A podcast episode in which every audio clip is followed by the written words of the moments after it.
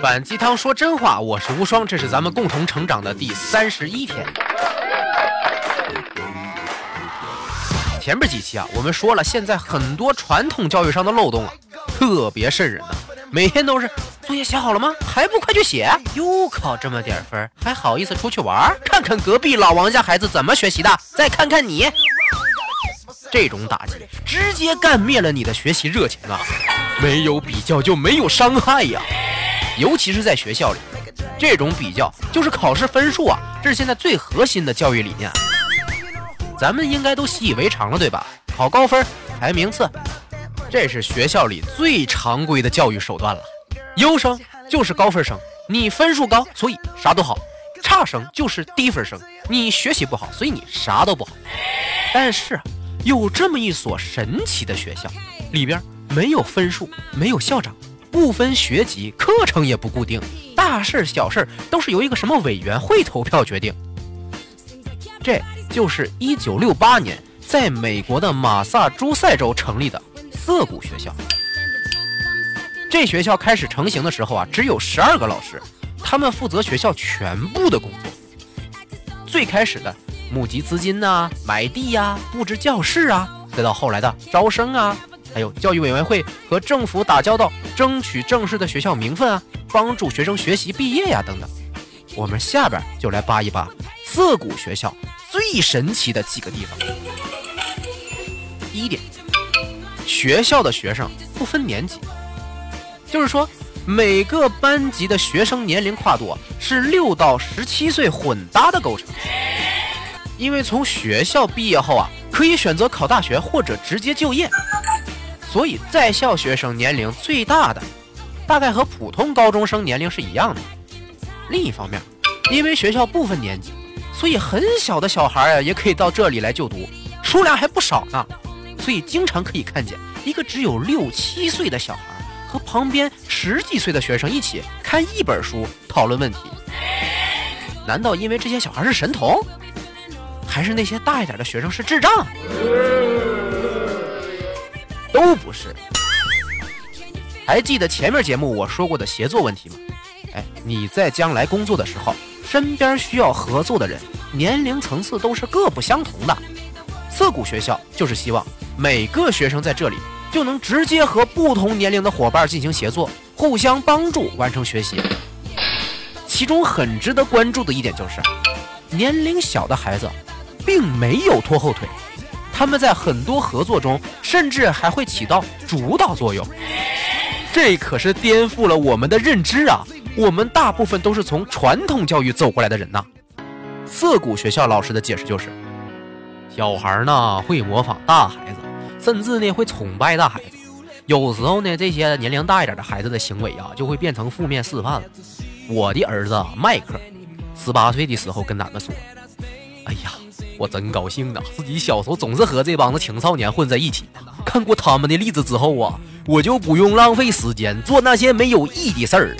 我知道什么有用，什么没用。”第二点，老师只能教学生想学的知识。呀，这是啥意思？合着，学生要是不想学这门课，就可以不学？来，还真就是这样。涩谷学校的老师是不能主动给学生讲课的。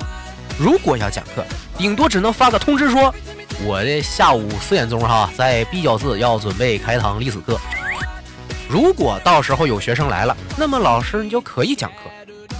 如果要是没有一个学生对你要讲的这节课有兴趣，就不会有人去，这堂课就会直接取消。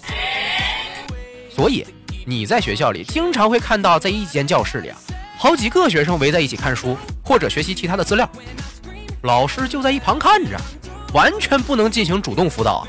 只有当学生主动去找老师说：“这地方我没懂”，老师才会去讲解这一部分的知识。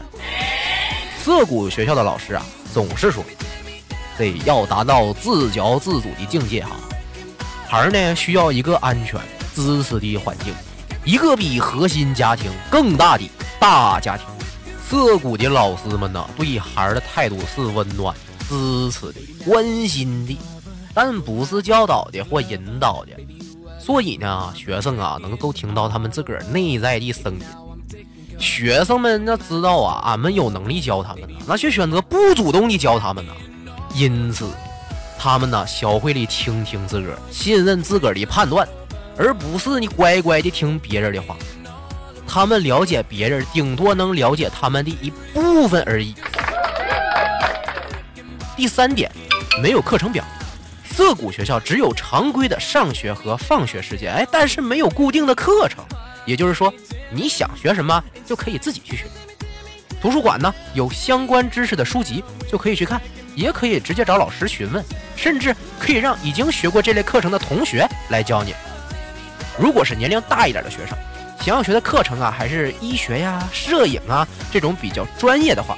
学校呢也会尽全力的帮助学生啊，找到城市里那些有意愿带学徒的从业人员来当老师，带到他们的工作室进行无偿的实习，而且学校压根儿不会干预你自己想要学什么课，所以啊，各种稀奇古怪的课程都会出现在这个学校里。学校里啊，有个学生叫做丹，特别喜欢钓鱼，从十二岁啊进入涩谷学校开始啊，几乎每天下午都要去钓鱼，一去就是四个小时，为这事儿。丹的爸爸总来学校啊找老师表达自己的担心呢。这孩儿学钓鱼将来能干啥呀？老师就和他讲：“丹呐是随着自己的兴趣去学习这个技能的，但是呢，他现在呀，他是在克服所有的阻力和困难呐，想要学好。这种经验那是非常宝贵的，在他将来对其他东西感兴趣的时候，他也会一样学得很好。”因为呀，他知道怎样才能学好一样知识了。果然，在丹十八岁的时候，他喜欢上了电脑，之后啊，潜心研究，成为了计算机的维修高手，还开了家公司。那还是八十年代的时候啊！你听到这儿，是不是已经热血沸腾了？竟然有这么神奇的地方！